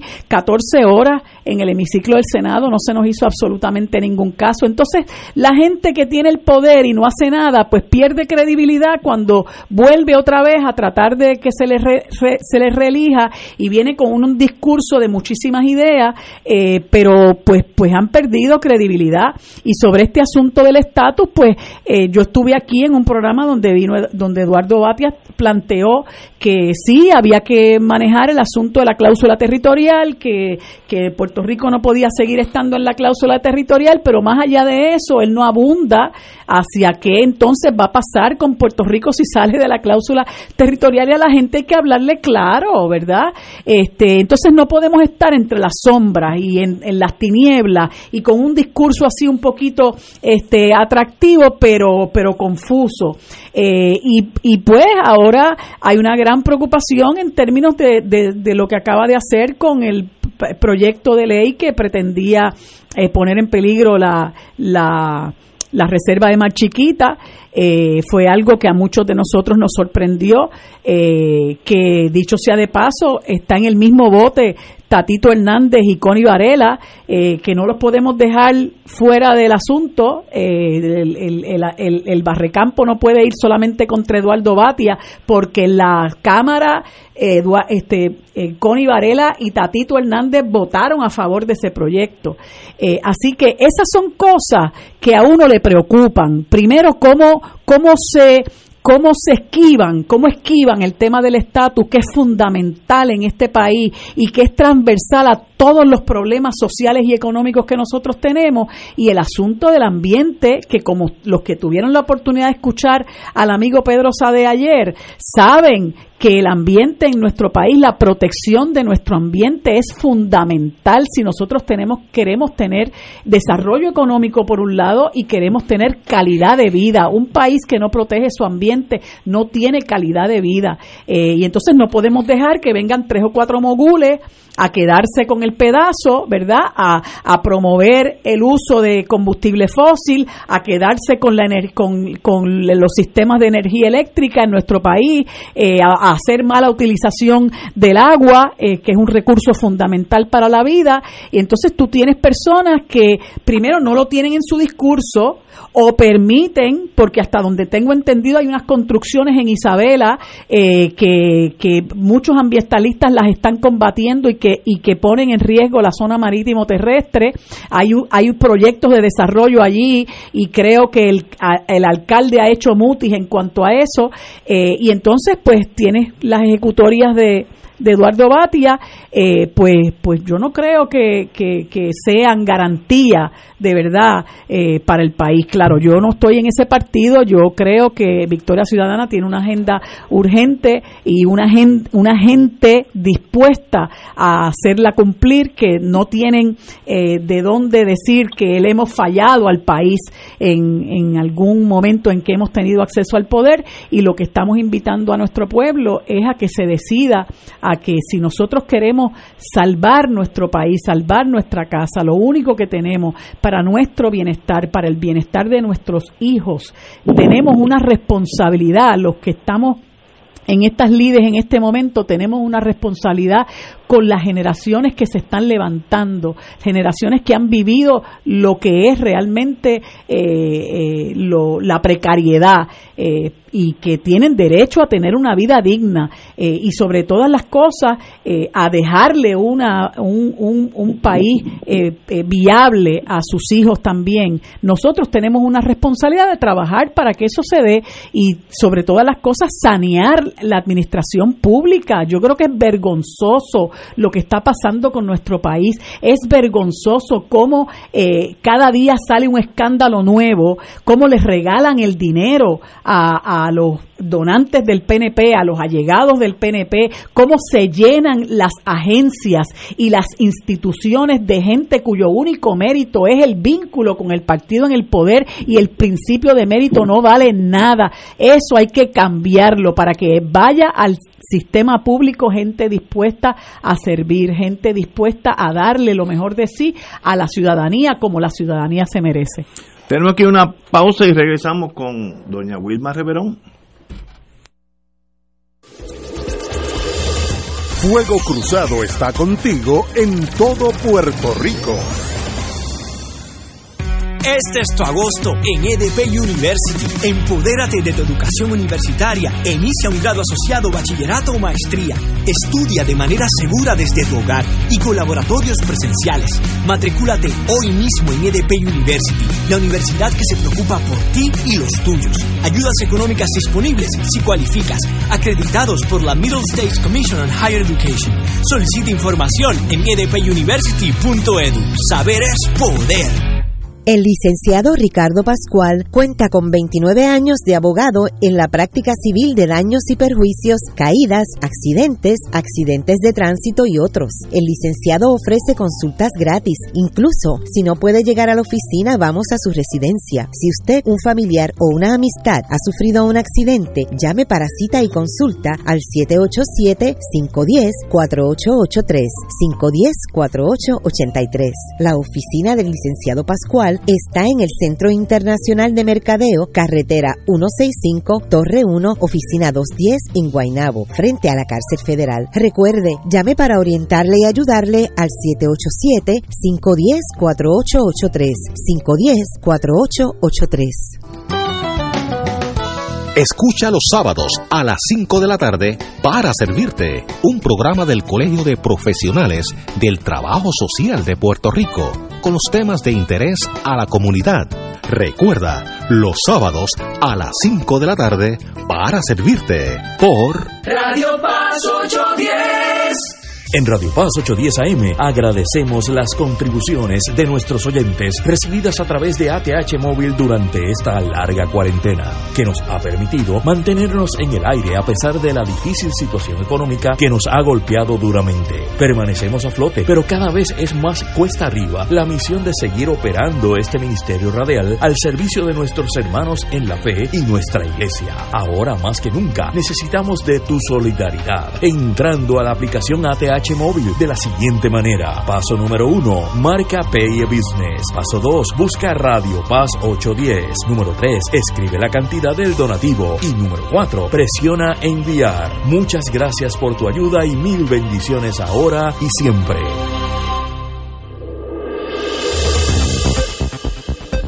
Y ahora continúa Fuego Cruzado. Nos quedamos en noticia que sale hoy, que este jueves tenemos el privilegio de oír a tres puertorriqueños, muy buenas personas, los conozco a los tres, Carmen Yulín Cruz, Eduardo Batia y Charlie Delgado Altieri, eh, que son candidatos a la gobernación del Partido Popular y van a estar ante la prensa y ante el país discutiendo los pormenores de su visión de por qué debemos el Partido Popular, los aquellos que son populares, votar por ellos, o aquellos que no sean populares, convencerlos a que voten por ellos. Eh, yo creo que eso siempre es positivo, oír la gente, el diálogo nunca es negativo. Así es que en ese sentido, pues lo felicito, el Partido Nuevo no tendrá esa oportunidad, ya que la gobernadora no desea eh, entrar en este tipo de diálogo con el, otro compañero Pierluisi, pero eso es aparte. Hablemos del Partido Popular, tres candidatos, tres visiones diferentes de lo que es el Partido Popular. Wilma Reverón. Pues mira, yo tengo primero que nada que señalar que hay unos temas donde eh, las posiciones de estos tres candidatos eh, son interesantes tenerlas presentes, sobre todo para los que vayan a votar en las primarias. Uno es la Autoridad de Energía Eléctrica y la privatización de la energía. Carmen Yulín Cruz de entrada dice que ella está opuesta a la privatización de la Autoridad de Energía Eléctrica. Dice, después de todo, el Partido Popular las creó no puede ser el Partido Popular el que las entrega a manos privadas, el que controla por dónde pasa la energía, a dónde llega, controla el desarrollo económico del país. Eso es ah, muy cierto. Eh, el, el hecho de que están privatizando la autoridad hasta cierto punto cannabisándola, eh, dándole lo que es la transmisión a una energía privada y dejándole entonces la parte más difícil eh, de y más costosa que no deja beneficio que es la de mantenimiento etcétera al, al pueblo de Puerto Rico pues ciertamente eh, la posición de ella es la correcta. Batia, por otro lado, ha sido un propulsor y un arquitecto de la privatización de la Autoridad de Energía Eléctrica. Y entonces en esta entrevista él trata un poco de salvar cara cuando sale hablando que él va a proponer modernizar los servicios de energía eléctrica, agua potable e internet, entonces sale hablando que el gobierno impulsará la instalación de paneles, paneles solares en 200 mil techos en cuatro años. Lo que pasa es, querido Batia, que ahora mismo se le ha dado un contrato de 1.500 millones de dólares a una compañía para que para que utilicen el gas eh, para producir energía en vez de utilizar esos 1.500 millones para empezar a trabajar la transición de energía fósil a energía renovable como es la solar. Eh, y Batia ha estado de acuerdo con esa contratación de esa compañía privada eh, y con ese proceso de irnos primero al gas porque supuestamente nos vamos a ir después eh, a la energía solar eh, eh, y es verdaderamente incomprensible porque vamos a invertir 1.500 millones en irnos a energía fósil pudiendo usarlo ya para hacer la transición a la energía renovable. Eso yo quisiera que me lo explicara. Este, Charlie Delgado hace muti sobre la cuestión de la energía, ese tema parece que a él le causa ansiedad y ni lo toca. Eh, el, cooperativismo, por ejemplo, en el caso de Carmen Yulín, ella habla de el cooperativismo, eh, tiene una visión para cooperativas de energía, de supermercados, de farmacias y laboratorios.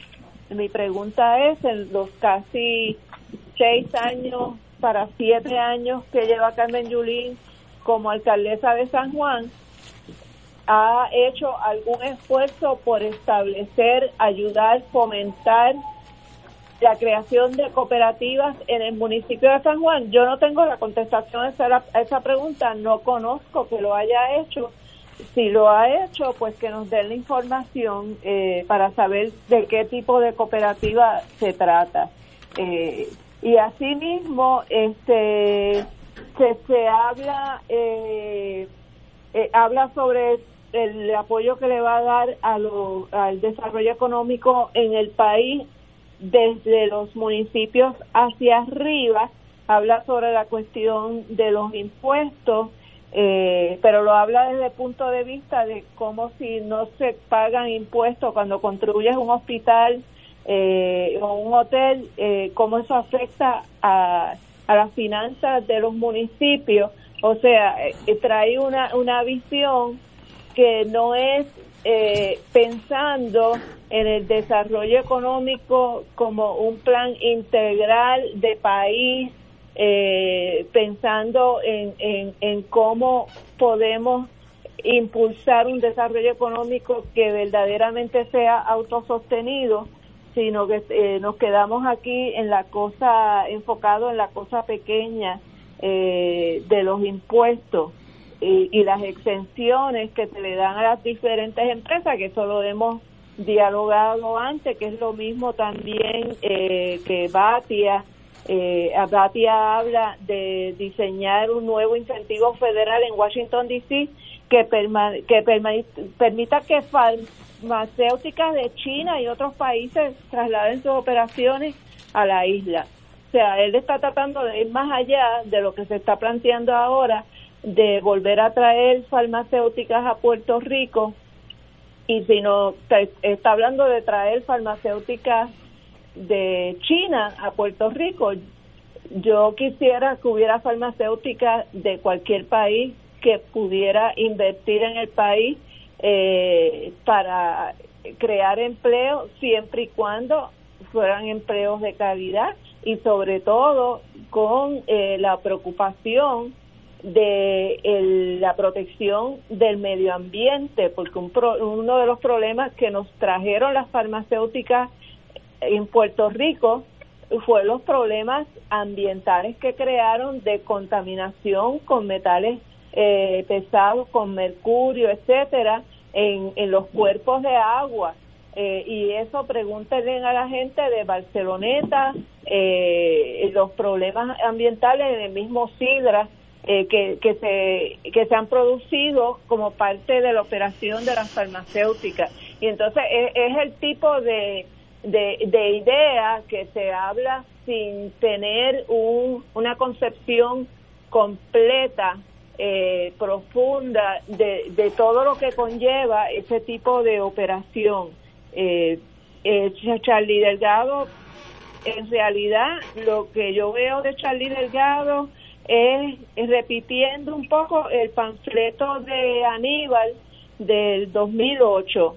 Este desarrollo, el desarrollo económico debe estar fundamentado en la innovación, la investigación, la inteligencia, la educación en la ciencia, la tecnología, ingeniería y matemáticas, eh, ¿Se acuerdan de la ciudad inteligente de Aníbal en la campaña del 2008? Pues básicamente Charlie lo que hace es repitiendo lo que dijo el, del programa de Aníbal en aquella época, pero yo no he visto que desde, desde las posiciones de poder que ha tenido el Partido Popular Democrático hayan traído eh, propuestas para ejecutar esas ideas que podrían ser muy buenas si hubiera verdaderamente un plan para ejecutarlas y, ponerse a trabajar en ellas. Así que yo creo que no me impresionan los candidatos del Partido Popular Democrático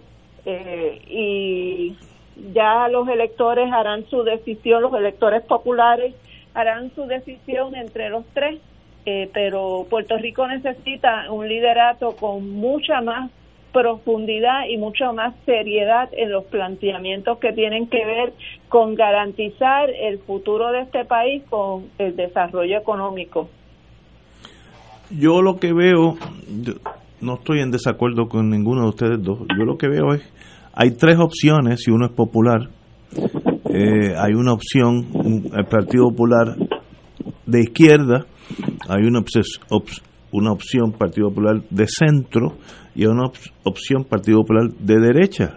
Los tres personas son capacitados, inteligentes, hábiles, pero ahí hay tres visiones de cómo debe ser la vida en Puerto Rico, que una y la otra son incompatibles. Así que para eso es que vienen las primarias, para que salga el, aquel candidato que los populares entiendan que es mejor que los representa. Así que eh, sería interesante ver hacia dónde tira ese cabro, si sube la montaña o baja eh, por la sierra. Así que ya veremos, eso es el 9 de agosto, que eso es pasado mañana.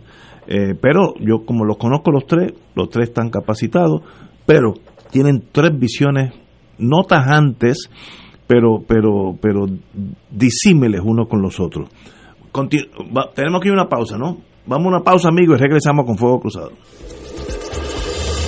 Fuego Cruzado está contigo en todo Puerto Rico. Restaurante y Marisquería Reina del Mar anuncia que ya estamos abiertos y funcionando bajo las medidas de higiene y seguridad establecidas por el gobierno. Hemos rediseñado nuestro amplio salón, cumpliendo con el distanciamiento social. Continuamos con el Festival de Pescado y un variado menú de carnes exóticas y mariscos. Nuestros platos están confeccionados con ingredientes frescos para realzar el sabor gourmet internacional con un toquecito criollo. Además de un menú de especiales diarios para llevar, incluimos la rica paella por 14.95 serenata de bacalao y cabrito guisado deshuesado. Llama ahora y ordena 754-9933. Restaurante y marisquería Reina del Mar. Ambiente elegante con atenciones de primera. Frente al Centro Judicial y Estación Piñero del tren en Atorrey. 754-9933. Te saluda el Padre Milton y en Oro 92.5 hemos hecho historia. Por primera vez en la historia de Oro 92.5 hemos celebrado un radio maratón en esta ocasión para poder reemplazar nuestra antena. Y hemos hecho historia porque no solamente sobrepasamos la cantidad estimada, sino que lo hicimos en menos tiempo del esperado, gracias a Dios y gracias a tu generosidad. Te recuerdo que si recibes tu boleta en la casa, que la llenes y la devuelvas con tu cheque o tu giro postal para que esa aportación, esa promesa, mesa se haga realidad. Y si todavía quieres unirte a este esfuerzo, puedes seguir aportando buscándonos en ATH Móvil bajo la sección de negocios como Radio Oro FM, añadiendo en la sección de comentarios la palabra antena. Gracias por tu generosidad y que el Señor te multiplique esas bondades que has tenido con Oro 92.5. No puedes perderte de martes a viernes de 9 a 10 de la mañana por Radio Paz 810 AM, tu programa favorito. De todo un poco con Manolo Almeida y su grupo. Salud, motivación, cultura, farándula y más. ¡Estamos vivos! Escucha los sábados a las 5 de la tarde para servirte un programa del Colegio de Profesionales del Trabajo Social de Puerto Rico con los temas de interés a la comunidad Recuerda, los sábados a las 5 de la tarde para servirte por Radio Paz 810. Y ahora continúa Fuego Cruzado. Regresamos amigos y amigas. En, en las colonias existen unos fenómenos que no existen en otros países, que tal vez no tengan el colchón de donde rebotar ante la adversidad.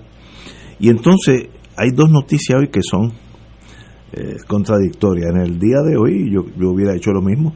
La gobernadora ha declarado un estado de emergencia para toda la isla por la sequía. Eh, los embalses primarios están bajando, no hay lluvia, etcétera, etcétera, una crisis. En el periódico, página 6 del Nuevo Día, dice el dragado espera por FEMA. Y ahí yo tengo mi, se me sale la bilirrubina. Y si no existiera FEMA, Puerto Rico nunca dragaría sus embalses, quiere decir que un día tendrían cero agua. ¿Sabe? ¿Qué, ¿Qué dependencia emocional y técnica y económica tenemos nosotros de Estados Unidos? Que si no es porque FEMA nos da el dinero para dragar, no vamos a dragar esa es la opción que tenemos. Entonces, los otros países del mundo donde FEMA no está, ¿por qué en los, aquellos otros países sí dragan? ¿Qué pasa? Nosotros no podemos, a menos que el americano nos dé los chavos, y estoy hablando sin política, sencillamente emocionalmente, no podemos dragar una cosa que científicamente es bien sencilla, un motorcito de 25 caballos en una lanchita con un tubo que succione, asimismo el cuerpo de ingeniero con un barco mucho más grande, hace lo mismo en la bahía de San Juan cada 5 o 6 años, vienen los canales de, de, la bahía de San Juan, los draga y la gente ni se da cuenta que está allí. Pero, ok, eso es el cuerpo de ingenieros. Y nosotros no podemos hacer lo mismo a, a nivel pequeño nuestro, pero que esa persona esté todos los días, el resto de su vida, dragando un poquito todos los días, o hay que esperar por FEMA. Cuando llega eso, pues es una dependencia absoluta de los Estados Unidos para todo. Es como una, una colonia contenta de la dependencia. Y eso pues, aunque seas Estado, usted tiene que echar para adelante. En, los estados hay represas y los estados las la dragan. Si hay, si hay una calamidad, pues FEMA ayuda, pero ellos no dependan de FEMA. Es una cosa típica de una colonia donde ese, esa, esa agresividad que uno necesita en la vida ya se, se eliminó y sencillamente pues uno espera que lo ayuden para todo. Eh, Wilma. Mira, eh, aquí hay una noticia, tenemos que traer a nuestro amigo Molinelli nuevamente para Fuego Cruzado, advirtiendo Molinelli que necesita, que, hay, que va a haber un sismo igual o mayor al reportado de hoy, que advierte sobre eso. Así que no me asuste. Molinelli, no me asustes, muchachos. Es importante que la ciudadanía Sí, sí, sepa y, y estén preparados para, para enfrentar, ¿verdad? Que, que pudiera que eso pudiera suceder y si lo dice Molinelli, pues hay que tomarlo en serio, como cuando habla Cabanilla. Eh, pero mira, Ignacio, es que precisamente eso era lo que yo estaba hablando ahorita sobre el liderato en este país eh, donde no nos acaban de ayudar a sacarnos de la de mentalidad de la total y absoluta dependencia. Todo, todo aquí no se resuelve nada si no es eh, contemplando eh, los fondos federales. ¿Y cómo es que para ponerle techo a, a 25 casas o a, o a, o a 25 mil casas, tenemos que esperar que vengan fondos federales. Yo recuerdo en mi niñez, eh, yo viví un tiempo en el barrio Candelaria de Tuabaja y recuerdo cómo los vecinos conseguían materiales que sí venían donaciones del gobierno de cemento, de sacos de cemento, de, eh, de bloques, de varillas y cómo la comunidad se organizaba. Teníamos un vecino que tenía siete hijos, que tenía una casita muy humilde de madera, y cómo la comunidad se organizó con esos materiales para ayudar a ese vecino a construir su casa. Yo llegué a, de 10 años, yo llegué a mezclar cemento allí con, con los vecinos. Este, y esa mentalidad que existía en Puerto Rico de ayudarnos que se manifiesta, fíjate, que irónicamente el pueblo eh, ante la situación de, de los sismos, eh, ante la situación de los huracanes, el pueblo ha sabido rescatar esa, ese sentimiento de solidaridad, eh, de autogestión, de comunidad, eh, para atender los problemas apremiantes que se han presentado que no han dependido del gobierno para solucionarlo. Hemos visto como vecinos hasta han construido puentes, este, como le han dado acceso a, a comunidades que quedaron incomunicados, como han eh, organizado cocinas, eh, eh, por ejemplo en el barrio Castañer, hay unos grupos que tomó una escuela y organizaron allí cocinas, eh, para atender las necesidades de alimentos de, la, de las comunidades. Eh, entonces, el, el pueblo se, ha ido moviendo más en esa dirección de autogestión y de depender menos del gobierno y el gobierno quiere seguir eh, imprimiendo en su mentalidad que no, olvídate que vamos a, lo, lo que vamos a hacer lo vamos a hacer porque van a llegar más fondos federales los famosos fondos CDBR, eh, los triple R de reparación, reconstrucción, eh, que, que, siguen eh, estancados en su desembolso y mientras tanto, pues dos años, casi tres años después de los huracanes, pues seguimos con 25 mil familias sin un techo, esperando los fondos federales. O sea, no, es que es, es, es casi como, y, y, fíjate que es a nivel del liderato, y el liderato yo creo que en eso un poco ha perdido contacto con lo que está sucediendo en el pueblo, porque siguen partiendo de la premisa, y ya lo vemos en la campaña del PNP para el referéndum de la estabilidad, que ya están sacando lo de los fondos federales como carnada para que voten sí por la estabilidad. Y, y, y no están eh, entendiendo ese ese cambio en actitud y en mentalidad del pueblo que yo creo que es real que es lo que se palpa cuando uno va a las comunidades. Y, y, y entonces pues es, es una tragedia porque y el otro día la gobernadora decía que era una tragedia eh, que la investigación que estaban haciendo sobre las pruebas la tragedia es este gobierno que tenemos y la incapacidad de ver más allá de sus ombligos y de entender que el pueblo ya no quiere tanto esas respuestas inmediatas como respuestas de futuro, de cómo yo me voy a, a, lograr levantar con mi familia y tener calidad de vida para educar a mis hijos y tener una salud adecuada.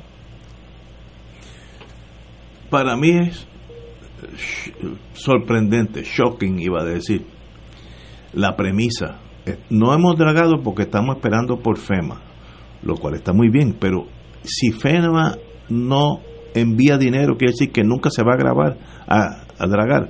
Nos quedaremos sin agua eventualmente. O sea, es algo que la opción opción de no hacer nada no existe. O sea, las hace con FEMA o sin FEMA, pero hay que hacerla. Pero como que todos los partidos como que dicen, no, vamos a esperar que lo hagan ellos, que es la dependencia emocional. más- Somos rehenes de FEMA. sí, pero, Es- es una pero- cosa pero somos inaudita. rehenes porque nos sometemos. Porque en- yo estoy seguro que en Texas, el gobernador de Texas draga él mismo y para encima, porque yo conozco los muchachos. Pero aquí la colonia lleva demasiado. Va- Vamos a una pausa y regresamos con Yello. Fuego Cruzado está contigo en todo Puerto Rico.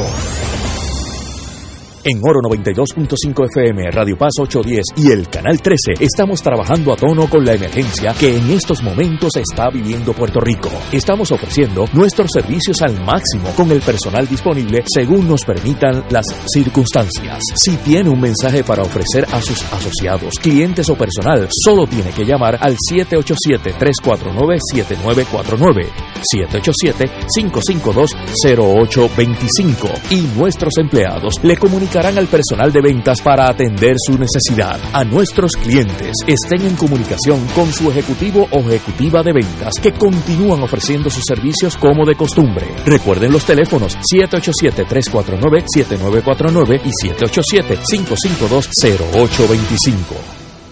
Radio Paz te ofrece el mejor motivo para levantarte temprano y disfrutar el comienzo de un nuevo día de lunes a viernes con Enrique Liboy y Radio Paz en la mañana. La dosis perfecta de noticias, deportes y éxitos musicales de todos los tiempos, humor y curiosidades, calendario de actividades y tus peticiones musicales por el 787-300-4982. Conéctate con el 810 AM de lunes a viernes con Enrique Liboy y Radio Paz en la mañana.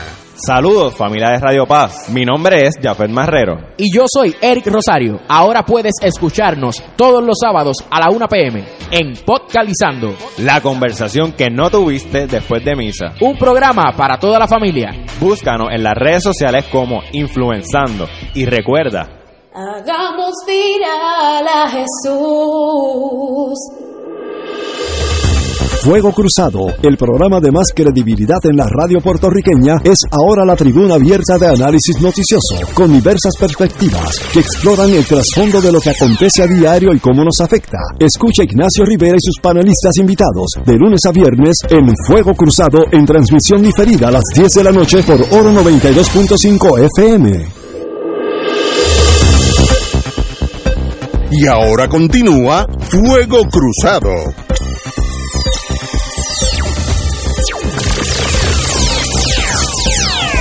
Amigos y amigas, saludamos al señor Flores de Aguada, que oyente de Fuego Cruzado, y él nos hace una pregunta eh, si vamos o no a invitar al señor Eliezer Molina, que es uno de los candidatos ya ah, certificado para la gobernación de Puerto Rico. Yo le diría que con mucho gusto al señor Molina que llame a esta estación, deje su número y yo me voy a comunicar con él para que venga aquí. Mi, en el mundo perfecto, y nunca nada es perfecto, a mí me gustaría tener a todos los candidatos de todos los partidos de aquí hasta noviembre 3. Así que Eliezer Molina está más que invitado. Llame aquí a Radio Paz y ahí me llegará su teléfono eventualmente, el lunes o martes, y yo lo llamo para atrás y lo hacemos. Eh, bueno, eh, vamos a continuar con Fuego Cruzado. Eh, yo siempre te saco unos minutos. Ah, perdón, perdón. Yello, que te corté. Usted tenía no, la palabra. mira, Ignacio. Usted tenía la palabra. La contestación del gobierno con relación a FEMA Sí. esperando por FEMA para dragar los, los embalses, recogen esa contestación dos de los males del gobierno puertorriqueño. Uno, la culpa es del otro, en este caso del gobierno federal. Y dos, la mentalidad colonial que permea las decisiones del gobierno de Puerto Rico. Oye, yo estoy escuchando, no hace dos o tres años, estoy escuchando hace más de 20 años las deficiencias que tienen las, los embalses de Puerto Rico para captar el agua que se necesita para suplirle a todos los puertorriqueños. Y he escuchado también a, a científicos expertos en el ámbito del agua, que tiene un nombre que no me recuerdo ahora, pero que en Puerto Rico no hay falta de agua, hay agua de más. El problema ha sido uno de uno, obviamente, accesar el agua, almacenar el agua y distribuirla adecuadamente sin que haya salideros que pierda más del 50% del agua. Así que ahí estriba el gran problema del problema del agua en Puerto Rico. Eh, Puerto Rico es rico en agua. Ustedes hablábamos ahorita de la farmacéutica. ¿Por qué es que las farmacéuticas se establecen en Puerto Rico? ¿Y por qué muchas de ellas están establecidas en el área de Barcelona? Por el agua, porque ahí está la, la riqueza de Puerto Rico, el agua que las farmacéuticas necesitan para elaborar sus productos. Así que el problema no es el agua, el problema es la ineficiencia y la ineptitud del gobierno de Puerto Rico de atender el problema adecuadamente. Yo estoy de acuerdo contigo y eso no es de ahora. Eh, eso no es de ahora, de eso hace una o dos generaciones y lo que lo sorprendente es no, lo voy- ahora voy a ser hasta más cínico. Si mañana viene un, una onda y trae dos, tres pies de agua, le puedo asegurar a todos los oyentes que el Que se tema pierden. no no no eh, el tema de dragado desaparece nadie va a hablar de eso olvida de FEMA si FEMA da un dinerito lo usamos para otra cosa porque nosotros tenemos una ventaja que es olvidar lo, lo trascendental y si llueve recuerden lo que estoy diciendo se acabó el tema de la sequía y del dragado hasta de aquí a un año que venga el mismo problema hasta que un día tengamos un- una, una verdadera crisis y ahí esperamos que FEMA, ve- FEMA venga. ¿Sabes? Es un ciclo vicioso. Si, Wilma, si, si llueve, si llueve, esa agua se va a perder que pudo haberse Sí. almacenado Sí, en sí. los embalses. Pero es que te- ayer me dijo, es la ironía del asunto. ayer había alguien, no, no sé si fue Molinelli, nosotros los, las represas ya guardan, vamos a decir, un 60% del, del 100. Ok, muy bien, así que tenemos 60. Pero el 50 de lo que sale ya para que- mi casa no llega. Eso te lo dijo Tato. ayer. Tato, Tato, eso fue, Tato. Sí. Así que tenemos Se vota más del con la 50% de lo que se y la procesa, se mitad pierde. se pierde. Así que en realidad estamos recibiendo un cuarto de cada cuatro galones de agua que caen en Puerto Rico. Nosotros recibimos uno, los, los otros tres, uno por, porque no hay embalse y segundo por la tubería. Pues sencillamente eso no es indicio de una crisis mayúscula del país, mayúscula. Por eso es que Tato explicaba con, con mucho acierto que el problema no es la sequía, ¿verdad? Que el problema pues se refiere primero a, la, a per- permitir construcciones donde no se deben permitir, en la cuestión de la pérdida de agua, eh, el problema de- del dragado de los embalses, un montón de cosas que no tienen que ver con, con la falta de lluvia. Y es un problema recurrente eh, que, que nos afecta por décadas porque el problema, de nuevo, muchos de los problemas que tiene nuestro pueblo responden al abandono, a la indolencia, a la mediocridad, a la corrupción, nada que tiene que ver con la naturaleza. Es porque simple y sencillamente aquí no se trabaja, no hay visión, no hay planificación, para que nosotros podamos enfrentar los eventos que nos sucedan. Si hay sequía, pues mire, nosotros tenemos unas condiciones que nos permiten tener unas reservas de agua, pero como lamentablemente en este país pues todo se hace al revés desde hace muchísimo tiempo, pues sufrimos lo, las consecuencias de, lo que ocurre.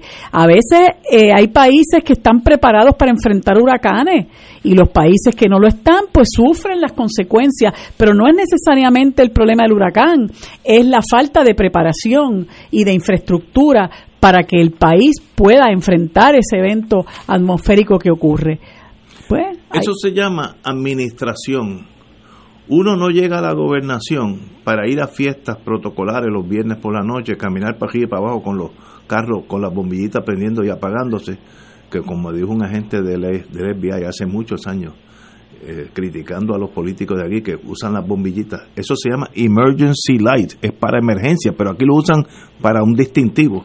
Dijo, they love, they, they, like the glitter, le gusta el brillo. Exacto. Y eso es, qué descripción perfecta. Ese, ese es el bling bling de los políticos. Ese es el bling bling, esa, oye, qué buen punto. Eso me lo dijo mi una gente de, de Alabama. a los muchachos que trabajan en la, en la legislatura. No, no, si, si, tú, si tú no tienes bombillitas que prendan y apagan, no eres político.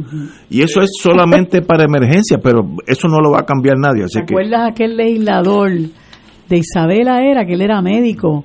y sí. corría por el corría por el paseo sí, sí. Este, y, le, y, le, daba los era un drones doctor era un le daba, doctor le, daba, no sé si era Julio su nombre Julio sí Julio ahí que era grandote él ajá que se llevaba de Julito Rodríguez Ese Julio mismo. Rodríguez. iba por el paseo y también hubo otra de Mayagüez que lamentablemente Benito falleció Anisi Goico eh, también tuvo otro desliz por las calles del viejo San Juan este eh, bueno, pero lo importante es en manos de quién ponemos nuestro futuro el 3 de noviembre.